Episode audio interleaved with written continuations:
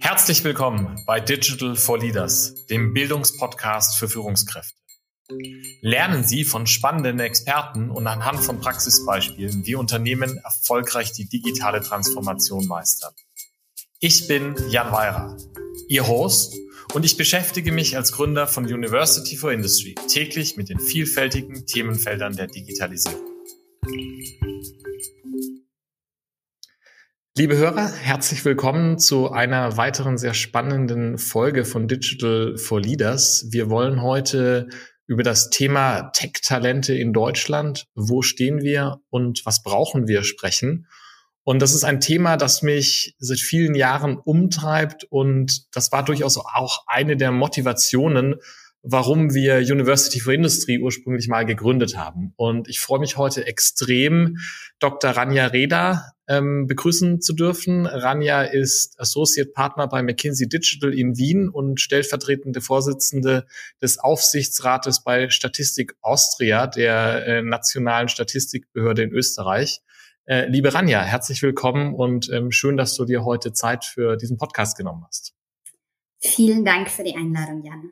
Ja, Ranja, ich denke, ähm, ist ja schon spannend, einfach zu hören, äh, welche Aufgaben du hast, aber vielleicht möchtest du dich äh, einfach mit ein paar Worten mal vorstellen für unsere Hörer, dass sie dich kennenlernen können. Sehr gerne. Ich bin äh, aufgewachsen irgendwo zwischen Hochhäusern in Miami, Florida und Bauernhöfen in Österreich ähm, und äh, bin damit auch aufgewachsen mit der Idee, Welten zu verknüpfen. Heute als theoretische Kernphysikerin ähm, verknüpfe ich auch zwei Welten äh, beruflich und zwar einerseits die Kerntechnologiewelt rund um Cloud, Daten, Cybersicherheit mit der mehr menschlichen Welt rund um die Themen Lernen, Motivation, Empathie und Kultur ähm, und verbinde diese zwei Welten heute, ähm, um hier auch das Thema Tech-Talente, welche brauche ich, wie kann ich die als Unternehmen anziehen und noch wichtiger, wie kann ich die weiterentwickeln und behalten. Damit beschäftige ich mich. Das, was du, was du angesprochen hast und womit du dich beschäftigst, diese Frage der, der Tech-Talente in Deutschland beziehungsweise im deutschsprachigen Raum. Ich glaube, wir können da ja unsere Diskussion wahrscheinlich Österreich und die Schweiz fast schon einbeziehen. Ähm, ist ja eine Frage, wenn man die, wenn man so die, die, die Zeitungen in den letzten, ja wahrscheinlich halben Jahrzehnt äh, aufschlägt, ist das ja immer wieder ein Riesenthema. Und es wird da von Fachkräftemangel geredet, von Innovationsbremse. Ich habe jetzt gerade wieder ähm, gelesen, wir brauchen irgendwie eine Zuwanderung von 250 bis 300.000 Leuten pro Jahr in, in Deutschland, äh, um diese Lücke zu schließen. Kannst du da mal so ein bisschen, ja, so, so uns die Fakten darlegen? Wo stehen wir da eigentlich mit diesem Thema Tech-Talente in Deutschland? Ist das ein so großes Problem, wie es gemacht wird? Ist das vielleicht noch viel größer, als wir es wirklich wahrnehmen? Oder, oder wie muss ich das eigentlich einordnen? Ja, ob, ob wir in Österreich wirklich Deutsch sprechen, da gehen die Fachmeinungen ja stark auseinander. Aber wenn wir uns, ähm, wenn wir uns ansehen, äh, die Aktivitäten, die Arbeitskräfte heute ausführen, ähm, dann sind mit den heute vorhandenen Technologien bereits 50 Prozent dieser Arbeitstätigkeiten automatisierbar. Was heißt das? Das heißt, wir erwarten ähm, bis 2030, dass weltweit rund 600 Millionen Arbeitsplätze automatisiert werden. Ja, die gute Nachricht ist, weitaus mehr, nämlich rund 750 Millionen Arbeitsplätze global, werden durch Digitalisierung und Automatisierung auch neu entstehen. Ja, die mhm. Implikation aber ist, und auch für Deutschland ist diese Implikation sehr groß, dass 35 Prozent der OECD-Länder äh, Arbeitskräfte voraussichtlich Beruf wechseln müssen. Mhm. Ja, ähm, und äh, womit wir uns global, aber auch in Deutschland äh, sehr intensiv beschäftigen, ist, was sind die Anforderungen an diese Arbeitsplätze der Zukunft? Ja, die erfordern meist häufig neue, insbesondere technologische Fähigkeiten. Und für Deutschland hat unsere Studie mit dem Stifterverband äh, gezeigt, dass in Deutschland in den nächsten Jahren rund 700.000 zusätzliche Technologiespezialisten benötigt werden. Mhm. Kannst du, kannst du, ja, vielleicht ein oder zwei Beispiele geben von so Berufsfeldern, wo man tendenziell erwarten kann, dass sie in den nächsten, ja, halben Jahrzehnt relativ stark durch Automatisierung ersetzt werden? Und äh, auf der anderen Seite vielleicht zwei, drei Beispiele nennen für so Berufsfelder, wo eben genau so ein Mangel besteht. Ja. ja. Die, der Mangel, lass mich damit starten, ähm, in den Berufsfeldern äh, ist interessanterweise quer über alle Geografien und Industrien tatsächlich in diesen verstärkt notwendigen technologischen Fähigkeiten. Ähm, die Automatisierung betrifft ähm, in erster Linie jene Berufsfelder, die sehr stark repetitive Arbeit ausführen. Das kann einerseits manuelle Arbeit sein, in der industriellen Fertigung zum Beispiel, aber auch repetitive kognitive Arbeit. Immer dann, wenn Arbeitsschritte auch rein intellektueller äh, Natur wiederholt werden, ist hier das äh, Automatisierungspotenzial sehr hoch. Das heißt nicht, dass diese Jobs per se verschwinden. Das heißt nur, dass mehr Wertstiftung stattfinden kann, dass die Mitarbeiterinnen und Mitarbeiter an diesen Jobs äh, vielleicht repetitive Arbeiten automatisiert werden können, sie aber dadurch mehr Zeit haben für stärker wertstiftende Arbeiten, äh, die dann auch höhere kognitive Fähigkeiten benötigen, aber eben auch die angesprochenen technologischen Fähigkeiten.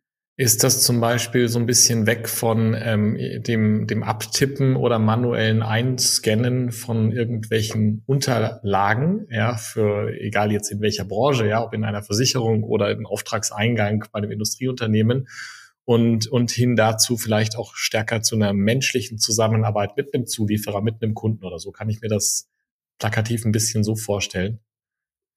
Exakt, ganz genau so. Ähm, interessanterweise sieht man aber auch, dass die Mitarbeiterinnen und Mitarbeiter dadurch auch glücklicher werden. Mhm. Also die Zufriedenheit der Mitarbeiter steigt, wenn sie selbst auch das Gefühl haben, ich stifte hier wirklich Wert. Ich ja. beschäftige mich vielleicht mit komplexeren Fragestellungen, nämlich einem unzufriedenen Kunden am Telefon. Ähm, aber ich habe Wertstiftung und äh, verbringe meine Zeit nicht rein damit, einen E-Mail-Posteingang zu sortieren oder Dokumente von A nach B zu kopieren. Ja, kann ich mir total gut vorstellen, weil ich glaube, so würde mir das gehen, ja. Und ich kann mir das insgesamt menschlich vorstellen, dass es natürlich äh, viel schöner ist, so zu arbeiten. Ja. Wenn wir jetzt ähm, mit Digital for Leaders denken, wollen wir ja, äh, ja Wert stiften für Führungskräfte in der Industrie, für, für die Menschen, die Digitalisierung vorantreiben. Und wenn wir uns jetzt in, in deren Schuhe versetzen und sagen, okay, es gibt da diesen, diesen Wandel, es gibt diese Veränderung und das bedeutet ja, dass auch neue Fähigkeiten gebraucht werden. Ja, das können das können sehr menschliche Fähigkeiten sein. Das sind aber ja, wie du, wie du schon erwähnt hast, auch sehr technische Fähigkeiten. Und Programmierer ist da sicherlich nur ein Beispiel. Ja, es gibt Datenanalyse, es gibt die Architekten, es gibt da ja ganz viele Fragen. Wie gehe ich denn damit jetzt um? Ja, wenn ich jetzt da stehe und ich bin Mittelständler und ich sage, ja, okay, ich habe verstanden, ich muss Digitalisierung machen. Also äh, was mache ich? Was ist die Antwort? Absolut. Der erste Punkt ist, äh, dass die Frage, nach dieser Antwort hoffentlich nicht nur von einem CIO, von einem CTO oder von HR kommt, sondern wirklich von den CEOs kommen sollte. Wir glauben ganz stark, dass Tech-Talentmangel wirklich ein CEO-Problem ist. Dieses Selbstverständnis hat man noch nicht überall entwickelt, aber auch hier gibt es Fortschritte. Ähm, zur Antwort. Der erste Schritt ist zu verstehen, was brauche ich eigentlich? Was sind diese technologischen Fähigkeiten der Zukunft? Was sind vielleicht auch sozial-emotionale Fähigkeiten der Zukunft, die ebenso mhm. wichtig sind? Aber die größte Steigerung der Relevanz sehen wir in technologischen Fähigkeiten. Was wir gemacht haben, war, wir haben mit hunderten CIOs global gesprochen, auch in Deutschland, ähm, und haben über 4000 technologische Fähigkeiten analysiert und uns die Frage gestellt, in welchen Bereichen sehe ich denn nicht nur starke Nachfrage, sondern auch die größte Diskrepanz zwischen der Nachfrage aus Organisationen und Unternehmen heraus und dem Angebot am Markt. Mhm. Ja. Ähm, mhm. Da gibt es sieben technologische Talentfelder, ähm, die hier die stärkste Diskrepanz an Angebot und Nachfrage zeigen werden. Das sind DevOps und ähm, agile Entwicklung, das ganze Thema Plattformen und Produkte, mhm. Automatisierung, was wir gerade schon angesprochen haben mit der repetitiven E-Mail-Arbeit, das ganze Thema Customer Experience, mhm. Cybersicherheit äh, und Datenschutz, Datenmanagement und als siebtes das Thema Cloud. Ähm, und was wir sehen ist beispielsweise, heute sind weltweit 3,5 Millionen Stellen im Bereich Cybersicherheit unbesetzt. Ja, das zeigt so ein bisschen diese Diskrepanz an Angebot und Nachfrage. Wahnsinn. Ähm, 3,5 Millionen. Bei agilen Fähigkeiten erwarten wir, dass die Nachfrage ungefähr viermal so groß sein wird in den nächsten Jahren als das Angebot. Äh, bei Big Data Talenten 50 bis 60 Prozent. Also du merkst, ähm, es ist nicht damit getan zu sagen, ja, dann stelle ich halt ein paar ein, mhm. weil die große Frage ist, wie komme ich zu den Leuten, die eigentlich diese technologischen Pläne, die ich vielleicht für mein Unternehmen habe und diese digitale Transformation, die das dann implementieren. Mhm. Und das heißt, also ich, ich habe verstanden sozusagen, ich muss es von oben adressieren, weil das ist ein ganz großes Problem, vom CEO angefangen. Ja, ich muss mir klar werden, was brauche ich und dann höre ich ja raus, also einstellen allein ist es nicht und das, das heißt dann ja äh, für mich, äh, das heißt, ich muss die Leute reskillen, ich muss die umschulen, ich muss die upskillen, oder?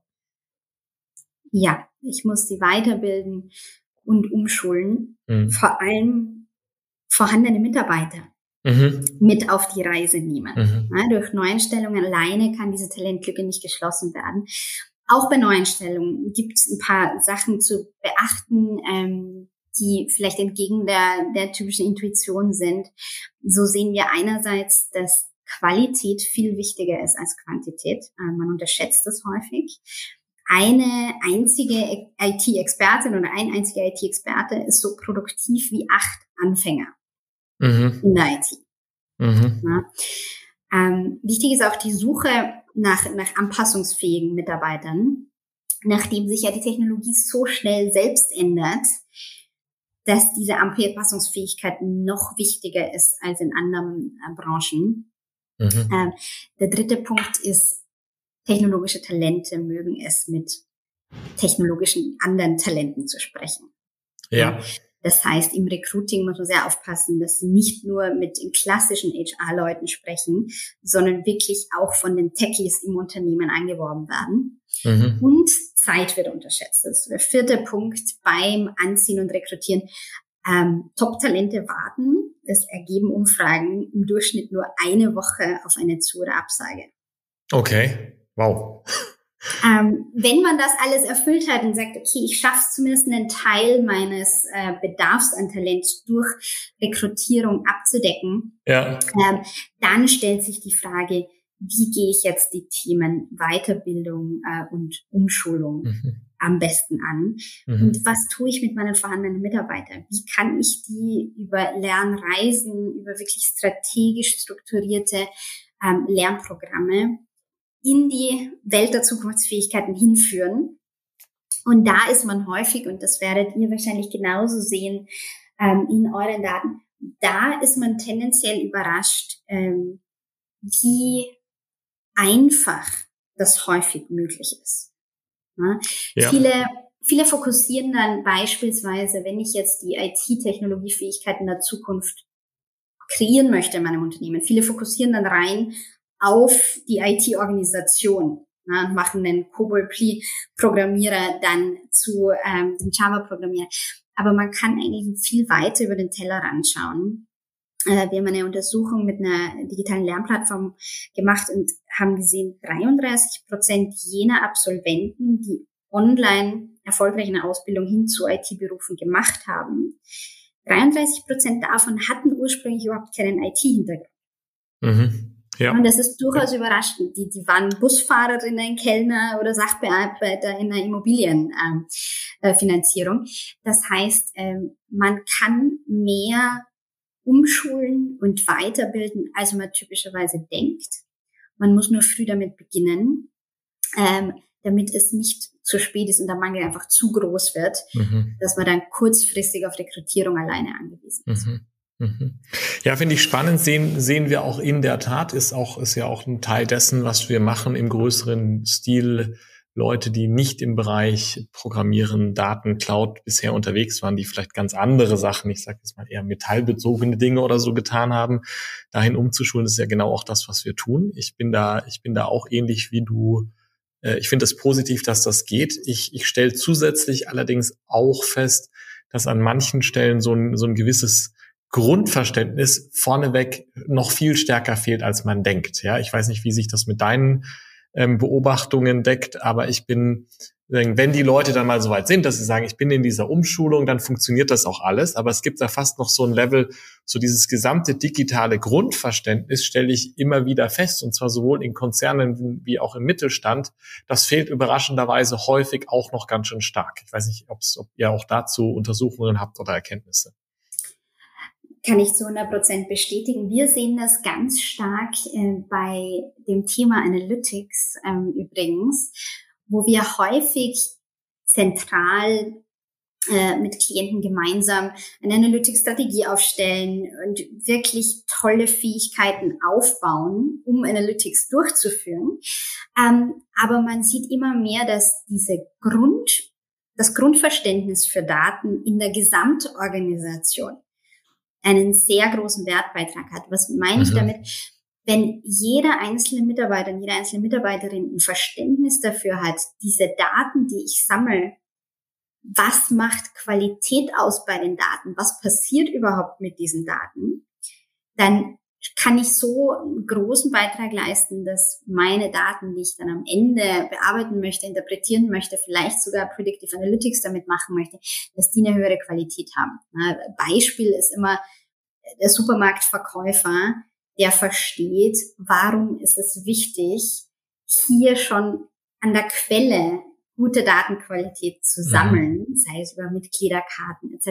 Mhm. Ähm, und was kann ich alles an Wert stiften mit diesen Daten? Mhm. Und je mehr Leute das in einem Unternehmen verstehen, umso besser dann am Ende die Datenqualität, mit der die IT oder die Dateneinheit dann Magie kreieren kann. Ja, ja.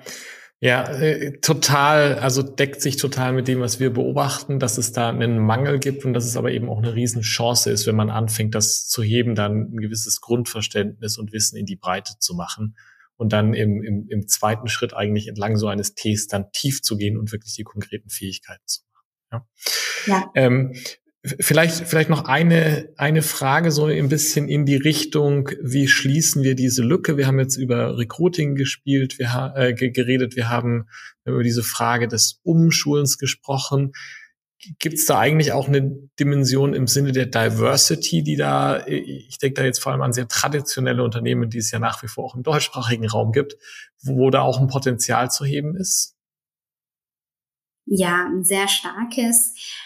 Wir sprechen dann nicht nur von ähm, Gender Diversity, sondern auch schon allein von dem Konzept der Rollendiversität. Wie führe ich diverse Rollen? Ja, wie führe ich einen Data Scientist? Wie motiviere ich? Wie gebe ich Feedback äh, meinen neu gewonnenen Data Scientists? Ähm, das unterscheidet sich kulturell auch sehr stark von dem Rest der Mitarbeiterinnen und Mitarbeiter. Äh, und deshalb ist es ganz wichtig, hier über Diversität gründlich nachzudenken. In Deutschland ähm, ist vor allem das Thema ähm, Gender Diversity sehr wichtig, um hier Lücken zu schließen. Ähm, eine Umfrage von Stack Overflow hat vor kurzem ergeben, dass 95 Prozent der deutschen Entwicklerinnen und Entwickler als Mann identifizieren. Mhm. Ja, das ist Wahnsinn. Global, sogar über dem globalen Schnitt. Ähm, das heißt, es beginnt mit mehr Diversität im Kleinkindalter und der Förderung ja. von Affinität junger Mädchen mit Technik bis hin zur Kultur auch in Unternehmen. Wir werden es nicht schaffen, diese Talentlücke zu schließen, wenn wir nur ein Subset unserer Gesellschaft adressieren. Das heißt, wir müssen aber in dieser ganzen Veränderung wahrscheinlich auch, ich sage jetzt mal, die gestandenen Führungskräfte und, und die, die ja, Mitarbeiter in ihren besten Lebensjahren auch mitnehmen, die 10, 20, 30 Jahre Domänenerfahrung, Facherfahrung mit haben, die wahrscheinlich sowohl diese Diversity mittragen, die aber auch diesen ganzen Wandel mittragen. Das ist vermutlich auch eine der Herausforderungen. Ja, Diversität mittragen hat auch rein aus wirtschaftlicher Sicht ähm, gute Gründe. Ähm, wir sehen, dass diverse Teams effektiver sind und effizienter sind. Ähm, wir sehen aber auch, dass äh, diese ganze Veränderung natürlich mit Ängsten verbunden sind. Mhm. Ja, jetzt habe ich als ähm, Führungskraft jahrzehntelang Erfolg gehabt. Wie muss ich mich ändern? Ja? Bin ich überhaupt noch ähm, geeignet dafür, all diese diversen Teams, agile Strukturen etc. zu führen? Ähm, und da ist es völlig verständlich, dass damit auch Ängste einhergehen, die adressiert werden müssen. Ja, und wo auch auf Top-Ebene neue Fähigkeiten auf, ähm, äh, aufgebaut werden müssen. Aber auch dieser notwendige kulturelle Wandel, über den man ja oft spricht, der muss halt ganz oben beginnen, sonst wird das nichts, wie man ja. auf Österreichisch so schön sagt. Ja, für, für, Ranja, danke für die spannende Perspektive und, und ich finde es auch schön, wie wir, wie wir so ich, diese Diskussion, wie schließen wir das ja angefangen haben mit das muss vom CEO kommen und am Schluss nochmal so ganz klar wurde, es muss halt von oben kommen und dann sind es viele Schritte, die man tun muss. Ähm, ich glaube, es gibt da viel anzupacken. Wir sind leider schon äh, gegen Ende unserer heutigen Folge. Ähm, ich habe ja ähm, zum Schluss immer so zwei, zwei Standardfragen an alle meine ersten Gäste und ähm, die werde ich natürlich auch dir stellen. Ähm, die eine ist, hast du in letzter Zeit vielleicht jetzt auch den Sommer über einen Podcast gehört, einen Blog gelesen, ein Buch gelesen, wo du sagen würdest, das ist spannend, das passt in diese Welt der Digital for Leaders rein und das würde ich den Zuhörern empfehlen? Mich haben in der Tat zwei Bücher ähm, in den letzten zwei Wochen sehr fasziniert. Ähm, das eine ist für für jede und jeden CEO, der Diversität ähm, stärker äh, auf seine Agenda nehmen möchte. How Women Rise von Sally Helgeson und, und Marshall Goldsmith wäre die eine Empfehlung. Die andere zum Thema Kultur der Neuerfindung und technologisches Talent an sich. Ein sehr spannendes Buch No Rules Rules von ähm, dem Netflix Co-Founder und CEO Reed Hastings und Aaron Mayer von der INSEAD Business School. Ähm, das war auch shortlisted als äh, Business Book of the Year äh, von der Financial Times und McKinsey äh, und kann ich sehr empfehlen mit ähm, anderen, aber wahnsinnig spannenden Ansichten zu kultureller Neuerfindung. Vielen Dank. Äh, auch zwei Bücher, die jetzt auf meine Liste kommen. Danke. ja.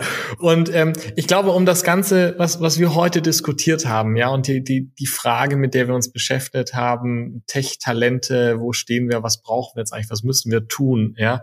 Wenn du es zusammenfassen würdest, was sind so die zwei, drei Thesen, wo du sagen würdest, jeder Zuhörer hier, egal Führungskraft äh, oder digitaler Macher, auf welchem Level auch immer, was sind die drei Sachen, wo du sagen würdest, bitte merkt euch das, bitte nehmt das mit nach Hause? Erstens, Tech-Talentlücken sind CEO-Thema.